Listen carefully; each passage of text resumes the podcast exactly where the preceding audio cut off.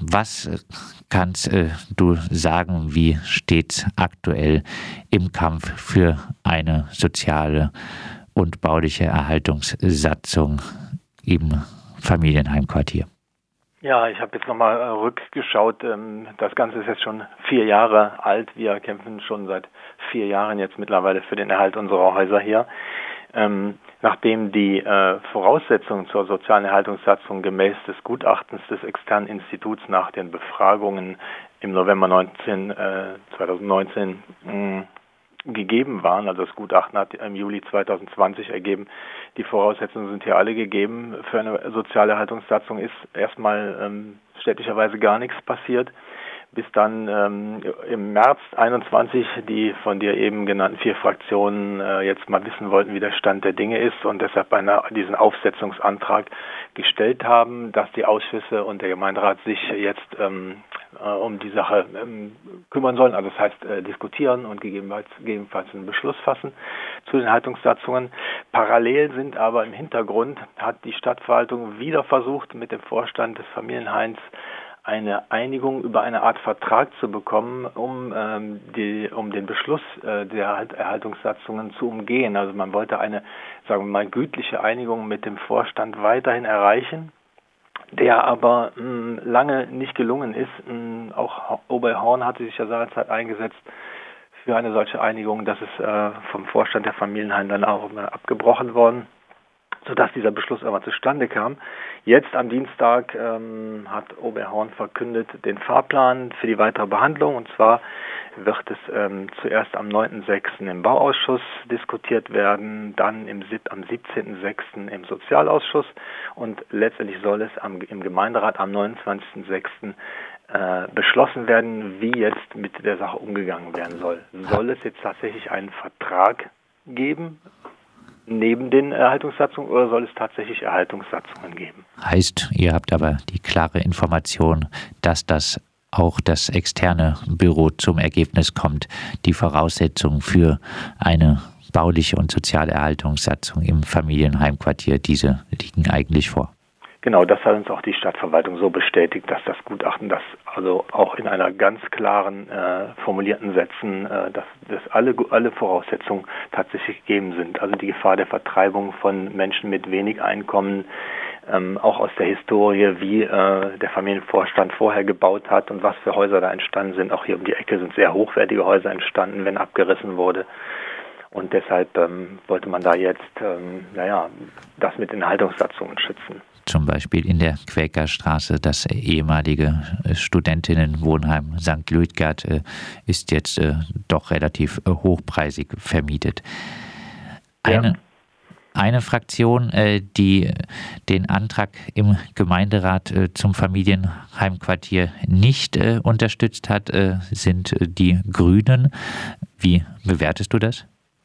Ja, wir sind mit den Grünen auch sehr gut im Gespräch. Ähm, die Grünen haben immer darauf gesetzt, dass man sich mit dem Vorstand des Familienheims noch gütlich einigen könnte ähm, und hatte immer die Hoffnung, dass man da äh, diese, ähm, sagen wir mal, aufwendigen Erhaltungssatzungen vermeiden könnte, weil man braucht natürlich von der Stadt aus die Genossenschaften, die ja dann auch in Dietenbach preisgünstig bauen sollen und möchte es sich mit den Genossenschaften, wenn es irgendwie geht, atmosphärisch nicht verscherzen, was ich irgendwie auch nachvollziehen kann. Aber es darf eben nicht auf dem Rücken der, ähm, der, sagen wir, der nicht so gut betuchten BewohnerInnen hier im Viertel passieren.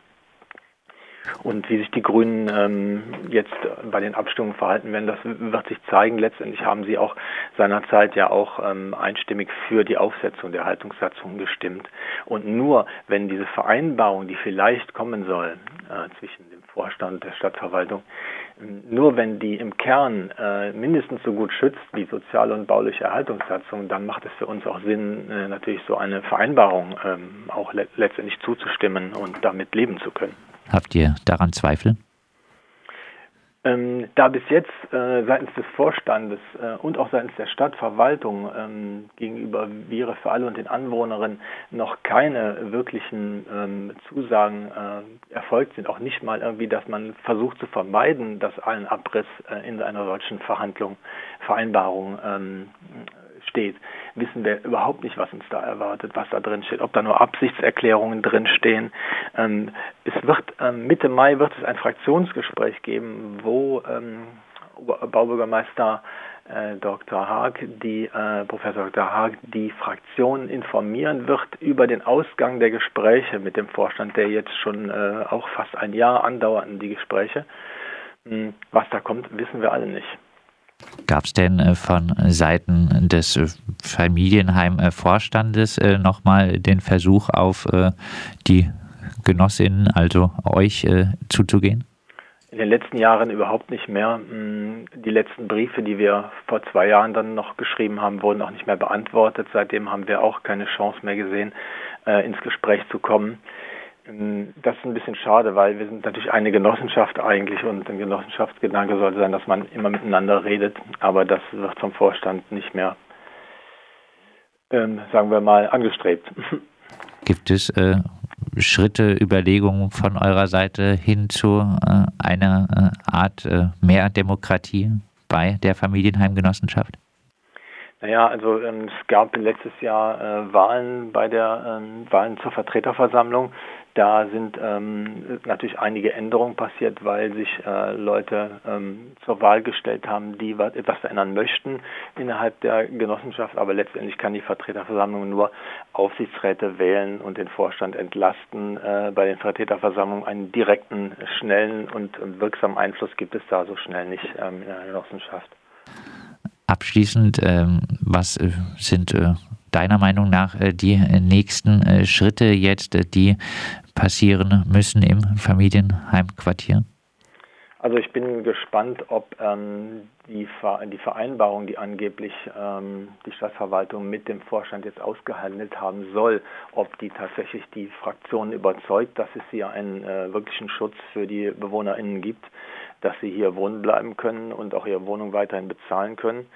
Ähm, und die Stadt kann jetzt dann auch, Fraktionen und die Stadtverwaltung können jetzt auch zeigen, ob das ähm, Konzept bezahlbares äh, Wohnen, was sie 2020 verabschiedet haben, ob sie das wirklich leben wollen oder ob sie schon bei dem ersten Fall, wo es schwierig und kritisch werden kann, ähm, einknickt und da Vereinbarungen schließt, die letztendlich einen Abriss dann doch wieder ermöglichen werden. Weil diese Häuser sind absolut erhaltenswert, das hat ja auch der Gestaltungsbeirat ähm, so schon entschieden und es liegen überhaupt keine ähm, Anzeichen dafür, dass sie, dafür vor, äh, dass diese Häuser mh, einen Erhalt nicht äh, ermöglichen aufgrund der Bausubstanz. Da gibt es bis jetzt überhaupt nichts dazu. Und solange niemand da irgendwelche mh, sagen wir mal, Beweise vorlegt, ist es äh, auch hinsichtlich der grauen Energie, die bei solch einem Abriss und Neubau verbraucht wird, die ganzen Baumaterialien, auch aus Sicht von Architekten, in den allerseltensten Fällen sinnvoll, ein, ein, gut, ein, ein weitgehend gutes Gebäude abzureißen und gegen einen Neubau auszutauschen.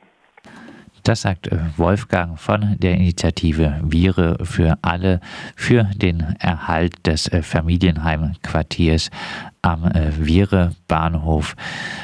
Jetzt wird es wieder einmal Thema im Gemeinderat auch sein. Und dann stellt sich die Frage, gibt es äh, eine Vereinbarung mit äh, der Familienheim und welche Sicherheit äh, gibt die oder wird Tacheles geredet und es gibt eine soziale und bauliche Erhaltungssatzung. Wir werden auf jeden Fall weiter über das Thema berichten.